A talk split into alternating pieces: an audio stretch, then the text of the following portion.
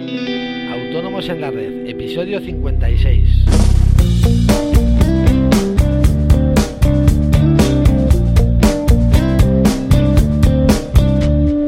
Muy buenos días a todos y bienvenidos una semana más, un lunes más a Autónomos en la Red, el podcast en el que hablamos de todos aquellos temas que nos interesan a los autónomos, seguros sociales, IVA, IRPF, financiación, etcétera. Y hoy vamos a empezar la semana con un tema que afecta a muchísimos autónomos y que es un poco complicado. Y es la regla de, de la regla de prorata, perdón. Eh, pero antes, como siempre, recordaros que en asesoríafiscalautónomos.es os ofrecemos todos esos servicios de contabilidad e impuestos que os ayudarán a gestionar mucho mejor vuestros negocios y cumplir con, vuestros impuestos. Y todo ello a unos precios realmente competitivos. Toda la información la tenéis en nuestra web, eh, repito, asesoríafiscalautónomos.es.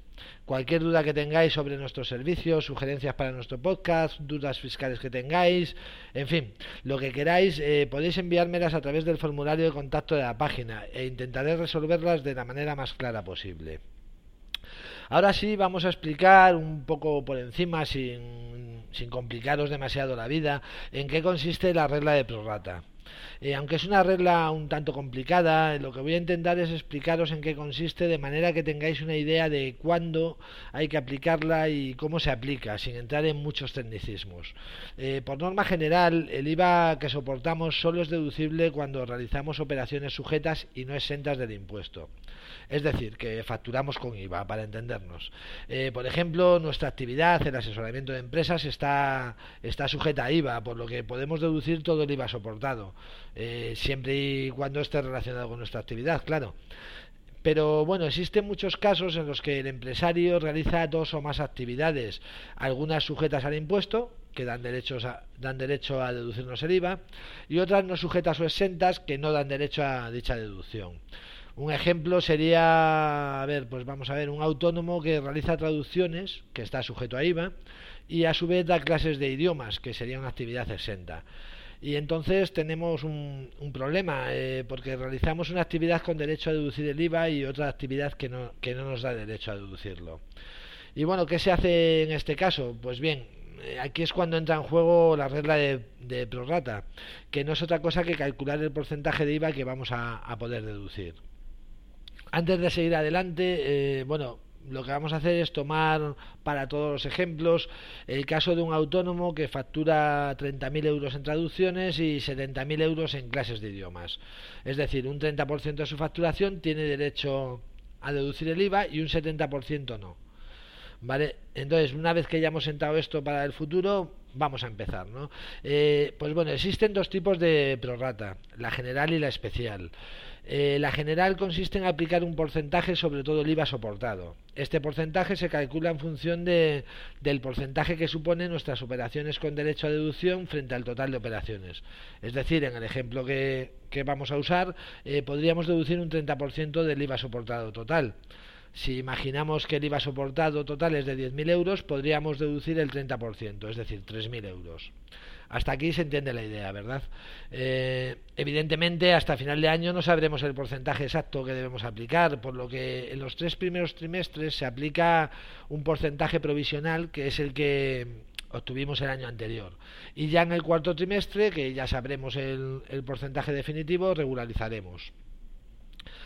Esto sería la, la, prorrata general. Y luego está la prorrata especial, eh, que también tenemos que calcularla. ¿no? Entonces, lo primero que hay que hacer para, para calcular la prorrata especial es dividir el IVA soportado en tres grupos. Un primer grupo eh, en el que estaría el IVA soportado derivado de la compra de bienes y servicios utilizado exclusivamente para actividad sujeta, es decir, en nuestro caso para las traducciones, eh, por poner ejemplo, pues podría ser pues que tengamos subcontratado un servicio de traducciones, ¿no?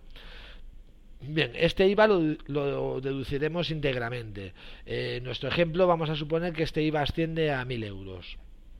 En un segundo grupo tendríamos el IVA soportado derivado de la compra de bienes y servicios utilizados exclusivamente para la actividad no sujeta o exenta, es decir, en nuestro caso para las clases de idiomas. Este IVA no podríamos deducirlo directamente, pero bueno, para que luego veamos los cálculos, en nuestro ejemplo supongamos que este IVA asciende a 3.500 euros. Y luego habría un tercer grupo que sería el IVA soportado derivado de las compras de bienes y servicios utilizados en ambas actividades. Eh, como por ejemplo, pues podría ser el gasto de la asesoría, el alquiler, la luz, el teléfono, en fin, ese tipo de gastos que no son no son exclusivos de una de las dos actividades, ¿verdad? Eh, pues bien, de este IVA podremos deducirnos la parte calculada de acuerdo a la prorata general. Es decir, en nuestro ejemplo, este IVA, que por diferencia serían 5.500 euros, el, podríamos deducirnos pues 5.500 euros por el 30%, 1.650 euros.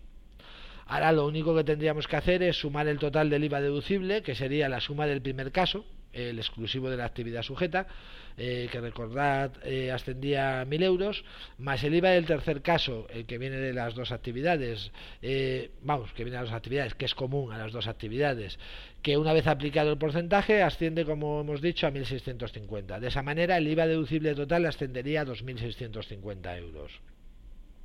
De esta manera ya tenemos las dos cantidades de IVA que podríamos deducirnos según qué prorata realicemos. Si realizamos la prorata general, eh, podríamos deducirnos 3.000 euros. Si aplicamos la prorata especial, podríamos deducirnos 2.550 euros. Y entonces, ¿qué prorata tenemos que utilizar? Eh, pues como mucho ya habréis adivinado, la que más le convenga a Hacienda. ¿no? Como norma general, eh, podemos utilizar la que más nos beneficie en este caso que hemos puesto sería la general, salvo que la diferencia entre el resultado de la prorata especial y el resultado de la prorata general supere el 10%. Eh, eh, siguiendo nuestro ejemplo, la diferencia entre la prorata general, que eran 3.000 euros, y la especial, 2.650, eh, perdón, he dicho 2.650, sí, antes os he dicho mal. Eh, 2.550, no, son 2.650, ¿vale? Eh, bueno, pues la diferencia sería 350 eh, euros, que es superior al 10% de la prorata especial, que es de 265 euros. Por lo que estaríamos obligados a utilizar por narices la prorata especial. Y bueno, esto es todo por hoy. Espero que, aunque el tema es un tanto complicado, y, bueno, este episodio os haya ayudado a entender cuándo debemos utilizar la regla de prorata de prorata y su funcionamiento aunque solo sea un poquito. Eh, lamento haberme excedido en el podcast, pero bueno, creo que lo he reducido lo más posible.